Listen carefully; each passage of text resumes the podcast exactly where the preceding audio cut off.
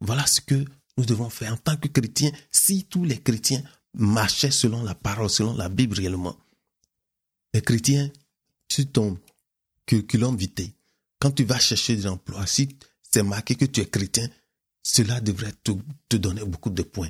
Malheureusement, ce n'est pas le cas. Alors que le chrétien, dans son travail, il devrait être l'exemple qui doit être suivi par les autres.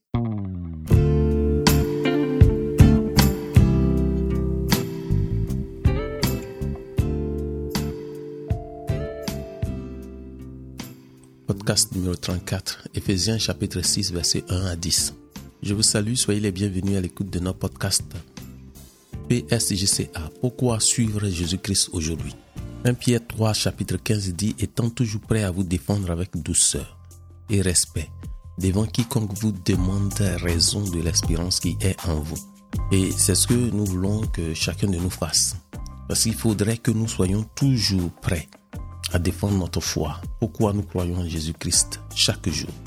Et nous voudrons vraiment encourager chacun à aller dans la parole de Dieu pour trouver les raisons de sa foi. Pourquoi est-ce que vous croyez au Seigneur? Et c'est ce que nous faisons. C'est dans la parole que nous trouvons la réponse chaque jour. Parce que elle est tellement riche que chaque jour nous avons quelque chose que nous allons trouver pour nous rapprocher encore plus de Dieu, pour faire confiance encore plus au Seigneur comme nous l'avons fait le jour précédent. Donc, euh, podcast numéro 34, Ephésiens chapitre 6, verset 1 à 10. 3 fois WPSJCA.net, c'est notre domicile dans le net. Mon nom est Raphaël Begré-Légré. Ephésiens chapitre 6, verset 1 à 10. Enfants, obéissez à vos parents selon le Seigneur, car cela est juste. Honore ton père et ta mère, c'est le premier commandement avec une promesse, afin que tu sois heureux et que tu vives longtemps sur la terre. Et vous, pères, n'héritez pas vos enfants, mais élevez-les en les corrigeant et en les instruisant selon le Seigneur. Serviteurs, obéissez à vos maîtres selon la chair avec crainte et tremblement dans la simplicité de votre cœur comme à Christ. Non pas seulement sous leurs yeux comme pour plaire aux hommes, mais comme des serviteurs de Christ qui font de bon cœur la volonté de Dieu. Servez-les avec empressement, comme servant le Seigneur et non des hommes, sachant que chacun, soit esclave, soit libre, recevra du Seigneur selon ce qu'il aura fait de bien et vous mettre, et vous mettre, agissez de même à leur égard et abstenez-vous de menaces, sachant que leur maître et le vôtre est dans les cieux, et que devant lui il n'y a point d'acception de personne. Au reste, fortifiez-vous dans le Seigneur et par sa parole toute puissante. Donc cette parole, elle est claire. Nous voyons ce qu'il nous dit. Il donne maintenant des conseils. Nous sommes dans la deuxième partie du, du livre ou l'épître de Paul aux Éphésiens, nous avons dit dans la deuxième partie, c'est des conseils, des recommandations. Comment vivre la vie chrétienne de chaque jour. Et c'est un peu ce que nous voyons. Le chapitre précédent, nous avons vu entre mari et femme. Maintenant, nous sommes sur les enfants sur les serviteurs, sur les maîtres. Donc, sur les enfants et leurs parents, il dit, enfants, obéissez à vos parents selon le Seigneur, car cela est juste. Honore ton père et ta mère, c'est le premier commandement avec une promesse, afin que tu sois heureux et que tu vives longtemps sur la terre. Nous voyons que ça vient directement des dix commandements, écrits de la main de Dieu sur des tablettes données à Moïse. Donc, c'est des dix commandements. Voyons ce qu'il dit en, Deutéronome chapitre 5 verset 15. Il dit, honore ton père et ta mère comme l'Éternel ton Dieu te l'a ordonné, afin que tes jours se prolongent et que tu sois heureux dans le pays que l'Éternel ton Dieu te donne. En Exode 20, verset 12, il dit, honore ton père et ta mère afin que tes jours se prolongent dans le pays que l'Éternel ton Dieu te donne. Donc, on voit ici que la promesse associée à cette loi, c'est la promesse de, de bonheur et de longévité. Nous avons la promesse de bonheur afin que tu sois heureux dans le pays que l'Éternel ton Dieu te donne afin que tes jours se prolongent. Tu prolonges tes jours. Donc la longévité, le temps que tu passes sur la terre est lié à cette parole. La manière dont tu respectes, la manière dont tu honores tes parents, la manière dont tu obéis à tes parents, la manière dont tu les honores. Ok? Nous sommes tous des enfants. Nous avons, nous sommes tous nés de père et de mère. Au ciel, les seules personnes qu'on va trouver qui n'ont pas de cordon ombilical, Adam et puis Ève. Ceux, eux, sont pas nés de quelqu'un, ils ont été créés. Mais nous tous, nous sommes des enfants de, d'une mère et d'un père. Et cela est adressé à tous.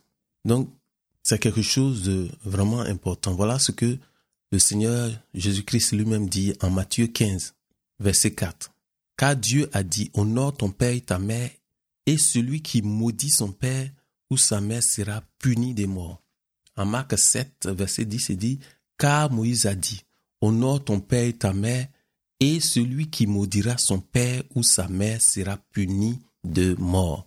En Deutéronome toujours, où les lois ont été données, chapitre 27, verset 16 dit, maudit soit celui qui méprise son père et sa mère, et tout le peuple dira Amen. Donc tout le monde est d'accord pour ce fait-là, que celui qui maudit son père, celui qui injuste, celui qui n'honore pas, qui ne respecte pas ses parents, il est maudit. Ses jours sont raccourcis, on peut dire aujourd'hui.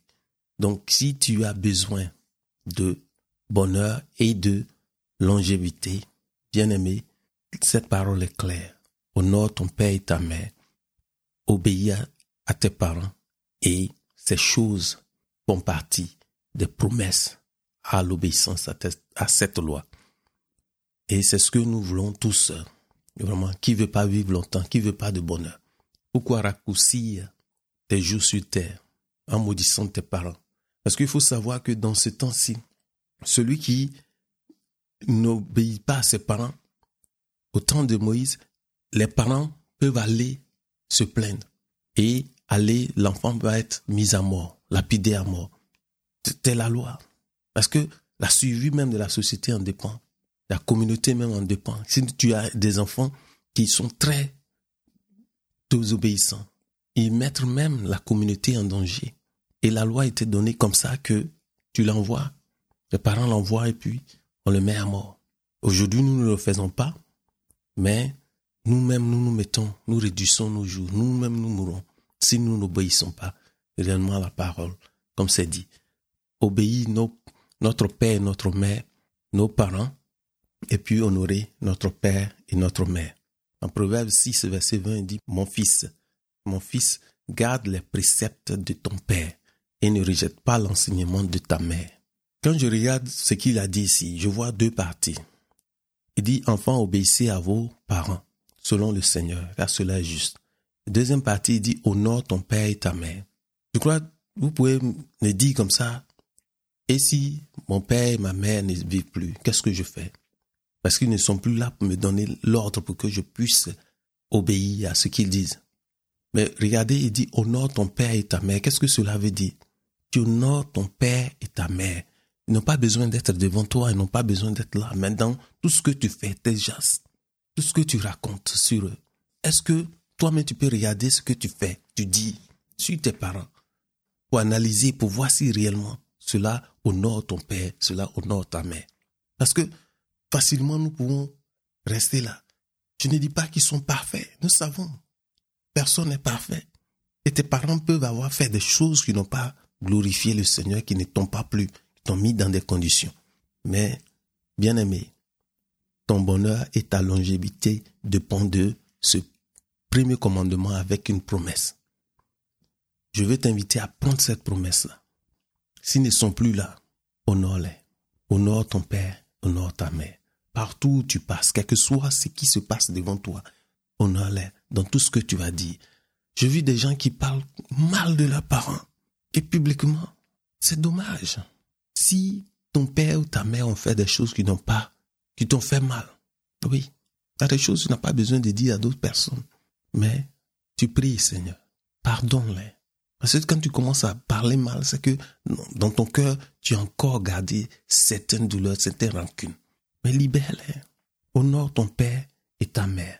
Et ça, ce n'est pas devant eux, en dehors d'eux. Parce que quand ils apprennent des choses de toi, oh, mon fils nous a honoré, nous a glorifié. Le nom de la famille, vraiment, tu l'as élevé, très bon. Et c'est bien. Et c'est ce que nous devons tous faire. Honore ton père et ta mère. Donc c'est très important pour les enfants d'honorer leurs parents, d'obéir et d'honorer leurs parents. Ça, c'est très important. Maintenant, nous passons à l'autre côté, au verset 4. Il dit, et vous, pères, n'irritez pas vos enfants, mais élevez-les en les corrigeant et en les instruisant selon le Seigneur.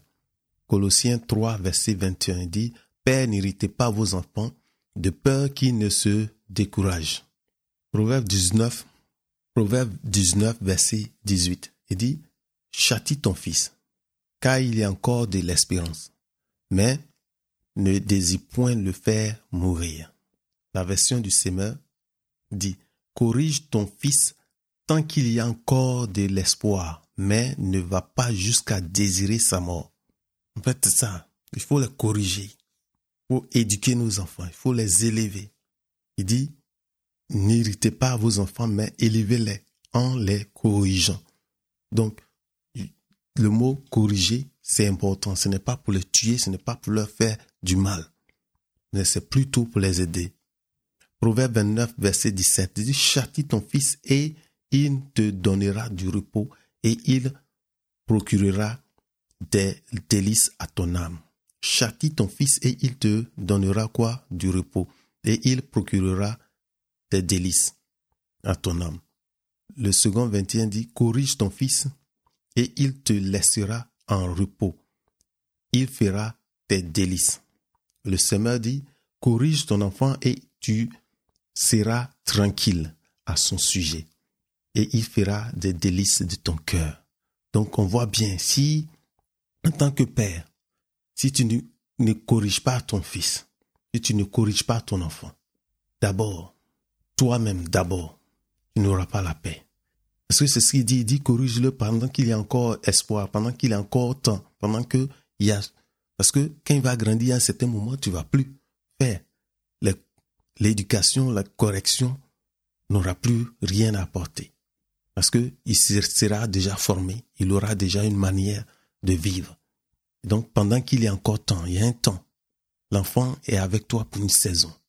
Parce qu'il grandit, à un certain moment, il faut que tu le laisses pour qu'il parte, devenir, jouer son rôle dans la société. Donc, la saison que tu as pour l'éduquer, utilise ça. Donc, pendant qu'il a encore temps. Ce verset que nous connaissons, la plupart des parents connaissent.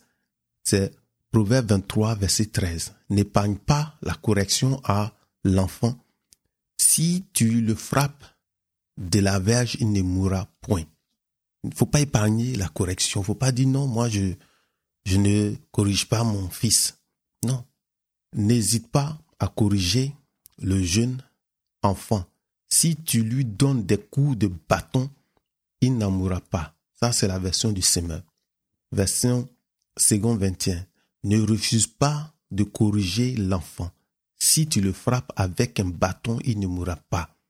Donc, dit la folie même est accrochée au cœur de l'enfant et que le bâton va enlever cela. C'est important, on ne peut pas dire que on ne corrige pas son enfant. On dit non, je, peut-être que en grandissant, tu as été traumatisé par cela, mais n'épargne pas cela à l'enfant. Il dit châtie son fils car il, car il a encore temps. Et quand il dit châtie ton fils et il te donnera du repos et il fera des délices de ton cœur.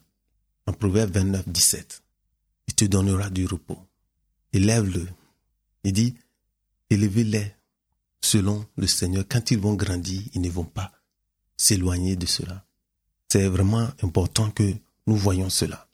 Donc, Père, et vous, Père, n'irritez pas vos enfants, mais élevez-les en les corrigeant et en les instruisant selon le Seigneur.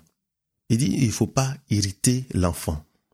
Pendant qu'il est sujet pendant qu'il est encore petit, Il y a des choses qu'il peut tolérer. Mais à un certain moment, il y a des choses que l'enfant ne pourra pas accepter. C'est pourquoi il dit pendant qu'il y a une saison, c'est pourquoi il dit il y a un temps pendant qu'il est encore temps. Il faut faire cela. Mais si on est là qu'on l'irrite, on l'irrite constamment. Lorsqu'il va grandir, il va faire son choix. Souvent des parents qui sont là, qui sont surpris que les enfants ne le côtoient plus, ne vont plus. Ne veulent même pas rester en leur présence à cause de ton comportement. La famille devrait être le moyen, hein, l'endroit où l'enfant devrait être en sécurité. Parce que la Bible déclare que les enfants sont, sont les dons de Dieu. Hein, sont les dons de Dieu et que le don de Dieu, nous savons, il n'est pas accompagné de chagrin. Malheureusement, surtout chez nous en Afrique, nous voyons des gens qui ont abusé, qui ont fait de ces choses sur les enfants que on ne peut pas les dire de la bouche. C'est choquant. Donc, père, n'héritez pas aux enfants, mais plutôt élevez-les. Il n'a pas dit diminuer-les ou abaisser-les. Il dit élever. Élevez-les. C'est-à-dire que tu élèves, tu valorises, tu le mets là pour l'aider à grandir. C'est un élément important. En tant que parent, en tant que père et mère, nous devons élever, nous devons valoriser nos enfants, nous devons les élever. Ce n'est pas de les diminuer en les irritant. Même quand tu frappes, il y a ces choses qu'il dit. Ce n'est pas le but de tuer, de faire du mal. Il faut savoir ces choses. Il ne faut pas épargner non plus la verge. Donc, il faut trouver la balance. Et je crois la balance, c'est l'amour. Si tu aimes ton enfant, tu vas le corriger. Parce que l'objectif, c'est que tu l'aimes, que tu ne veux pas le laisser devenir un enfant gâté. Bébé gâté. Ce n'est pas, ça ne t'honore pas toi-même. Tu n'as pas la paix toi-même. C'est ce qu'il dit. Ton âme va faire le délice de ton âme. Et c'est important. Bien aimé, en tant que des enfants de Dieu, il y a des choses que nous devons faire. Suivre la parole avec amour, corriger avec amour. C'est ça qui fait la balance. Et ici, il parle surtout. Il dit au père. Il n'a pas dit au mère. Ces paroles est pour les deux parents. Comme j'ai dit, c'est pour le père et puis pour la mère. Mais surtout, mais surtout, quand on dit papa, le père, il faut savoir que la priorité est sur le père. Quand nous voyons dans le livre de Nombre, chapitre 30, verset 5, il dit, et que son père aura connaissance du vœu qu'elle aura fait et de l'engagement par lequel elle est liée, si son père garde le silence envers elle, tout vœu qu'elle aura fait sera valable et tout engagement par lequel elle sera liée sera valable. Ici, il parle de la responsabilité du père dans la maison. Quand il voit son enfant, surtout sa fille, il voit, elle s'est elle a pris un engagement. Et s'il est là, il ne, joue pas, il ne dit rien. Le jour qu'il a eu connaissance, qu'il sait ce qu'elle a fait, elle a pris comme engagement, elle a pris comme décision. Donc, lui, le jour qu'il sait, il ne dit rien. Si il ne dit rien, tout ce qu'elle aura fait comme engagement est valable. Il ne peut pas venir aux deux jours après, un mois après, ou un an après. Ouais, c'est toi, tu as fait comme ça. Ou bien parler à la maman, toi, tu regarde ce que tu as fait, ta fille a fait, tu étais là. Alors que toi, le jour que tu as su, toi, le père, le jour que tu as su, tu n'as rien dit. Donc c'est important. Il dit, Père, n'irritez pas. Je veux dire qu'il y a une certaine importance qui est accordée au Père, même si la société d'aujourd'hui ne veut pas reconnaître cela. Il y a une responsabilité que la Bible donne au Père. Donc, si tu vois que tes enfants s'engagent dans des choses et que tu fermes les yeux, tu ne vois pas. Tu attends le fruit vient et que c'est après tu veux agir. Bien aimé, ce n'est pas digne. Au Père, d'agir sur place. Et ce n'est pas facile. Il y a des choses souvent dit, faut que je, je vais voir où ça va aller. Mais quand tu n'as rien dit, tu as cautionné et tu as approuvé, c'est valable. Donc, je veux que vous alliez pour lire un peu nombre, tout le chapitre, ça décrit ces genre de choses dans le foyer, la responsabilité de l'homme avec sa femme et celle qui n'est pas mariée des choses qui sont très très importantes qu'il nous faut savoir. Et maintenant, nous passons aux serviteurs. Ici, il parle de serviteurs. Obéissez à vos maîtres selon la chair, avec crainte et tremblement. Dans cette version de Louis II, il est écrit, puisque quand je ne dis pas la version, la version principale que je lis, c'est le Louis II. Il parle de des serviteurs. Mais en réalité, il parle d'esclaves. Parce qu'en ce temps, les autres versions, vous allez voir, il parle d'esclaves. Ce n'est pas de simples serviteurs comme ça. C'est esclaves qui travaillent, qui n'est payé, qui n'est pas payé. Tout ce qu'il reçoit, c'est la nourriture pour sa survie, pour continuer, pour faire le travail. Il n'y a pas de salaire à la fin. Et ça, l'esclave, il travaille pour seulement vivre. Il vit, on le nourrit. En fait, c'est ça. Il n'y a pas de salaire. Donc, il dit, serviteurs, esclaves, obéissez à vos maîtres selon la chair, avec crainte et tremblement, dans la simplicité de votre cœur, comme à Christ. Voilà ce qu'il dit. Il dit que les serviteurs doivent obéir à leur maître selon la chair, avec tremblement, avec crainte et tremblement, dans la simplicité de votre cœur, comme, comme à qui? Comme à Christ. Non pas, verset 6, non pas seulement sous leurs yeux comme pour plaire aux hommes, mais comme des serviteurs de Christ qui font de bon cœur la volonté de Dieu, mais comme des serviteurs de Christ qui font de bon cœur la volonté de Dieu. Servez-les avec empressement, comme servant le Seigneur et non des hommes, sachant que chacun, soit esclave, soit libre, recevra du Seigneur selon ce qu'il aura fait de bien. Donc, voilà l'ordre qui est donné aux esclaves, aux serviteurs. Les mots clés, on voit bien. Il faut servir vos maîtres dans la chair avec crainte et tremblement, dans la simplicité du cœur. Il dit servez-les avec empressement, comme servant qui Comme servant le Seigneur.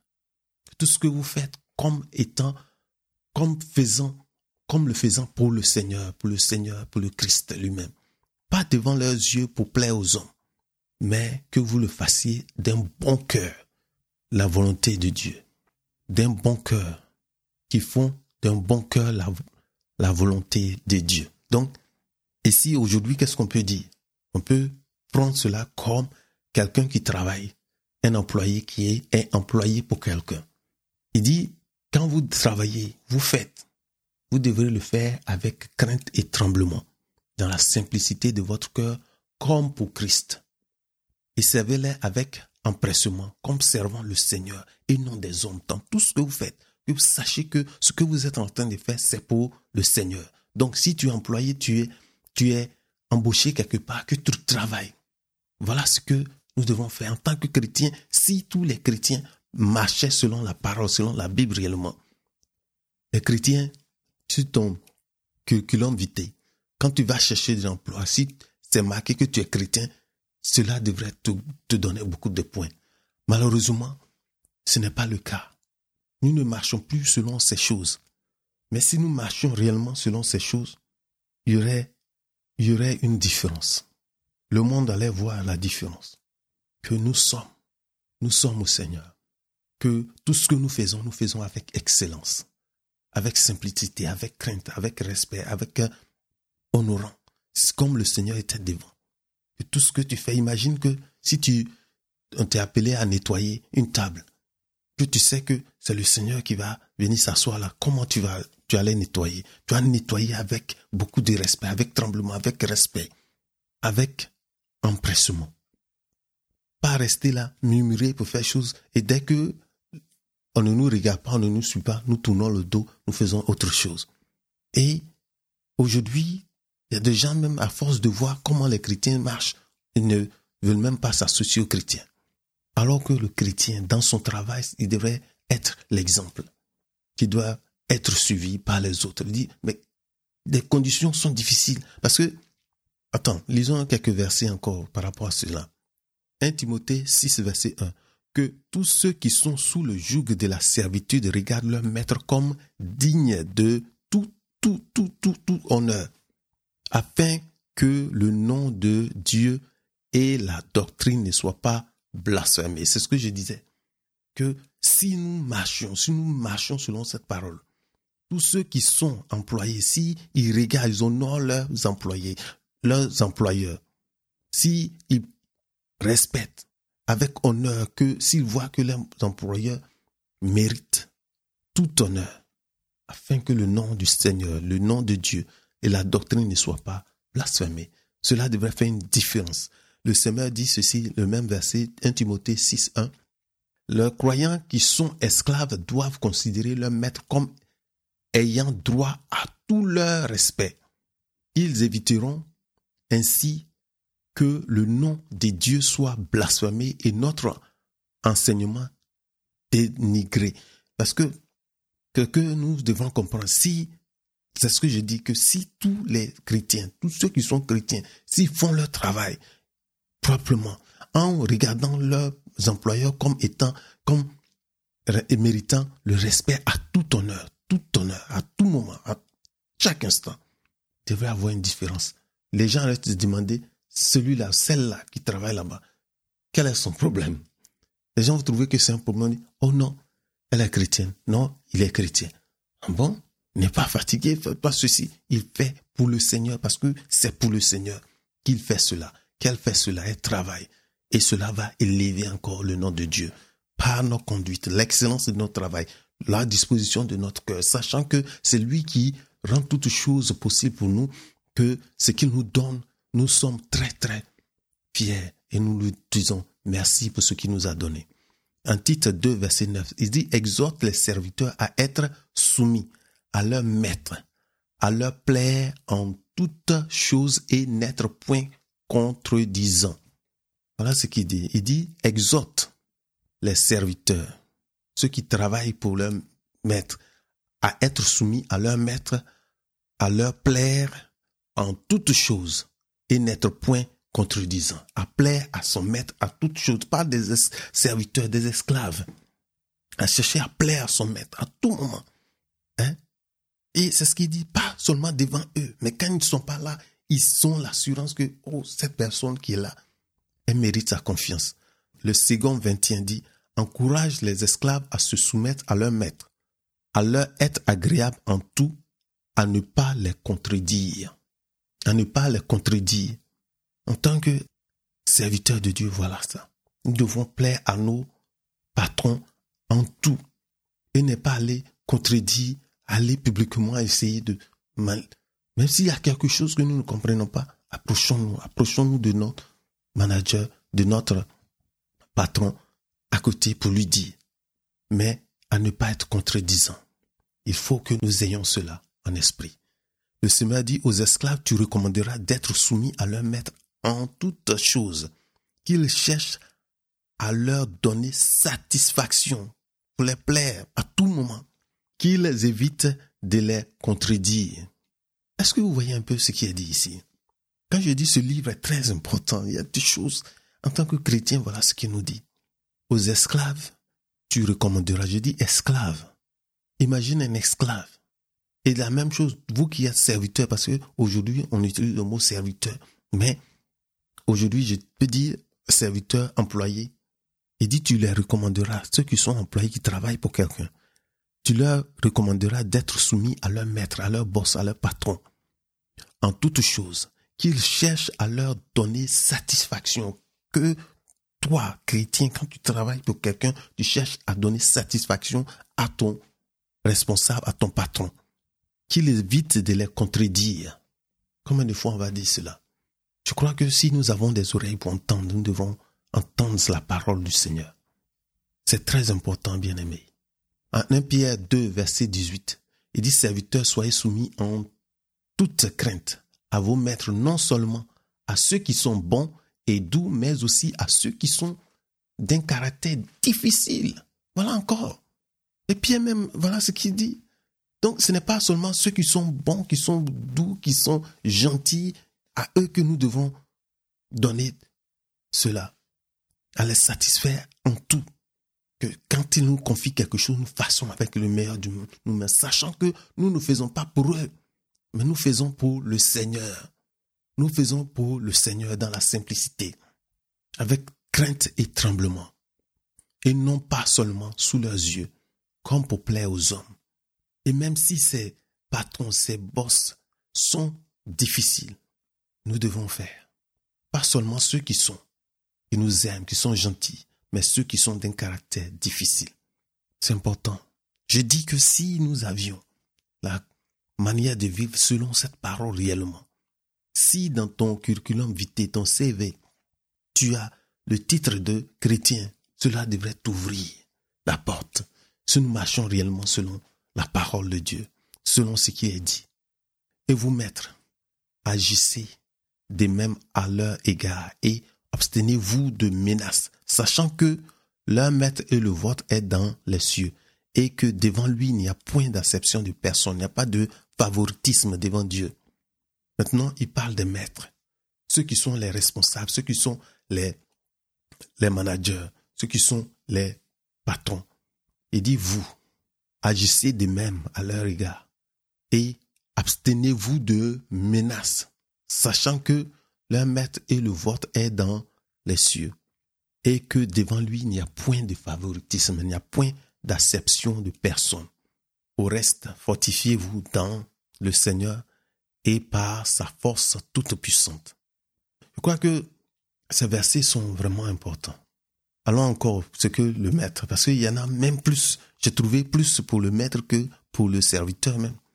Est-ce que je vais tout lire? Bon, prenons quelques-uns comme ça. Colossiens 4, verset 1.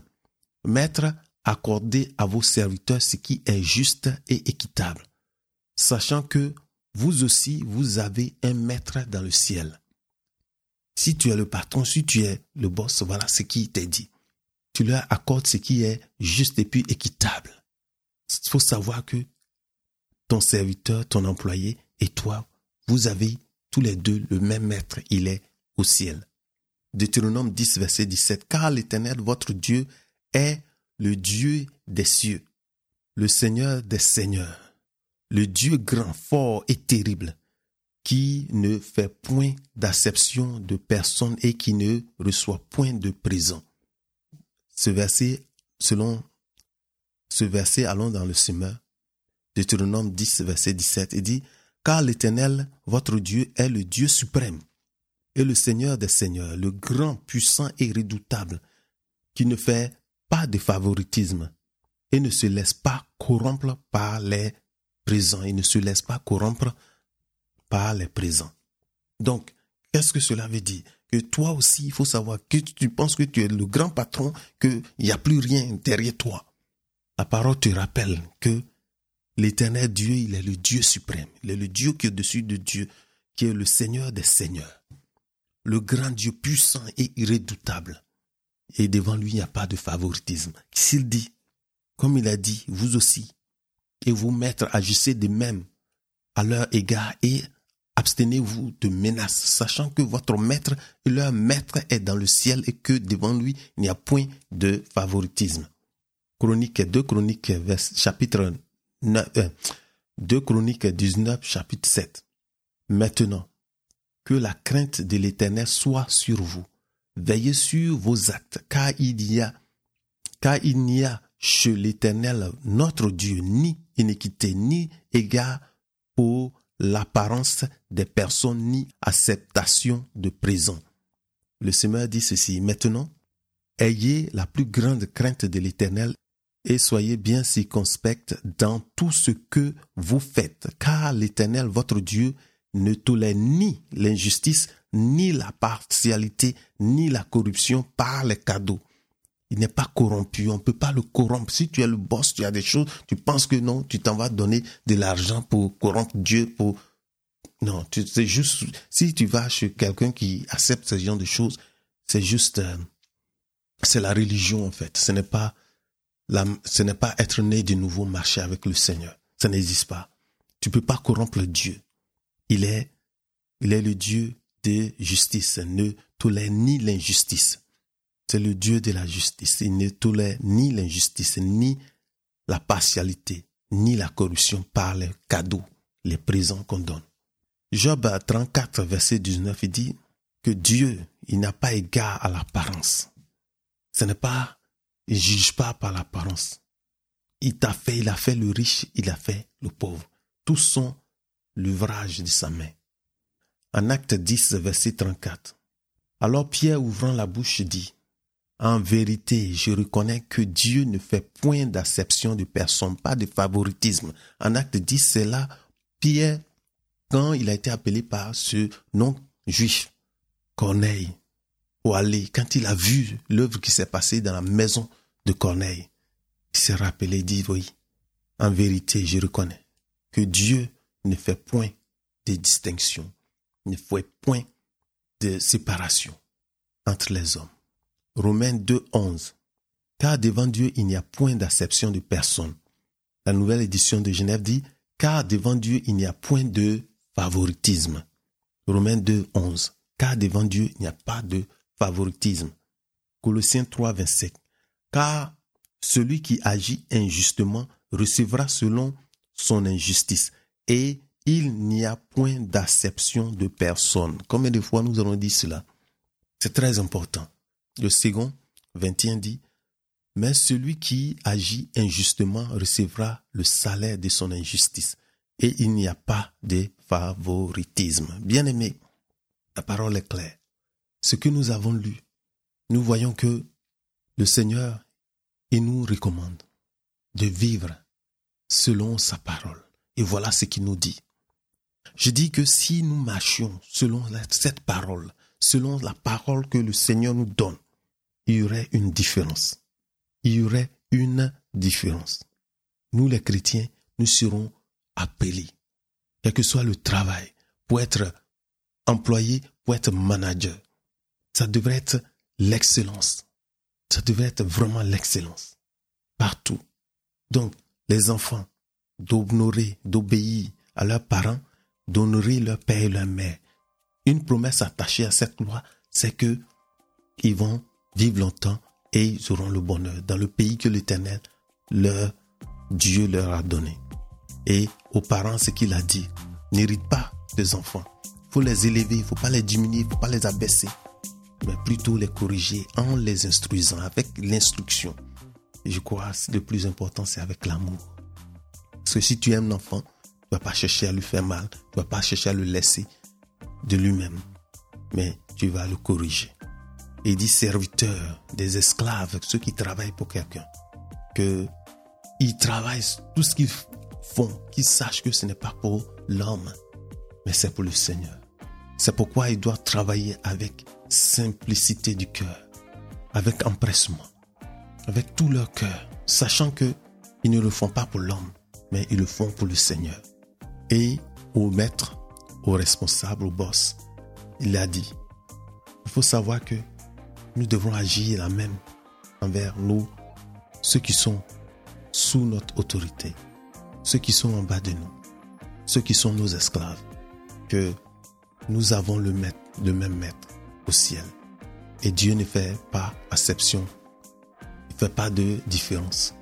Bien aimé, c'est ce que la parole de Dieu nous dit. C'est ça. Pourquoi il y a des gens qui savent que non, il y a quelque chose, les chrétiens, ils attendent un certain comportement des chrétiens parce que c'est ce qui devrait être le chaque jour de chaque chrétien. Bien aimé, je veux vous encourager. Aujourd'hui, là, dans la position dans laquelle vous êtes, sachez que tout ce que vous faites, vous le faites pour le Seigneur. Que ce soit pour votre enfant, que ce soit pour vos parents, que ce soit pour votre travailleur, que ce soit pour vos employeurs, que vous connaissez, c'est pour le Seigneur. Et cela va faire une différence dans notre vie partout où nous sommes. Oui, juste pour vous dire merci pour ce temps que vous avez passé avec moi. Nous allons continuer prochainement. Je crois que ce sera la fin de ce livre d'Éphésiens, le chapitre 6, la dernière partie. Voilà, que le Seigneur vous garde. Au revoir.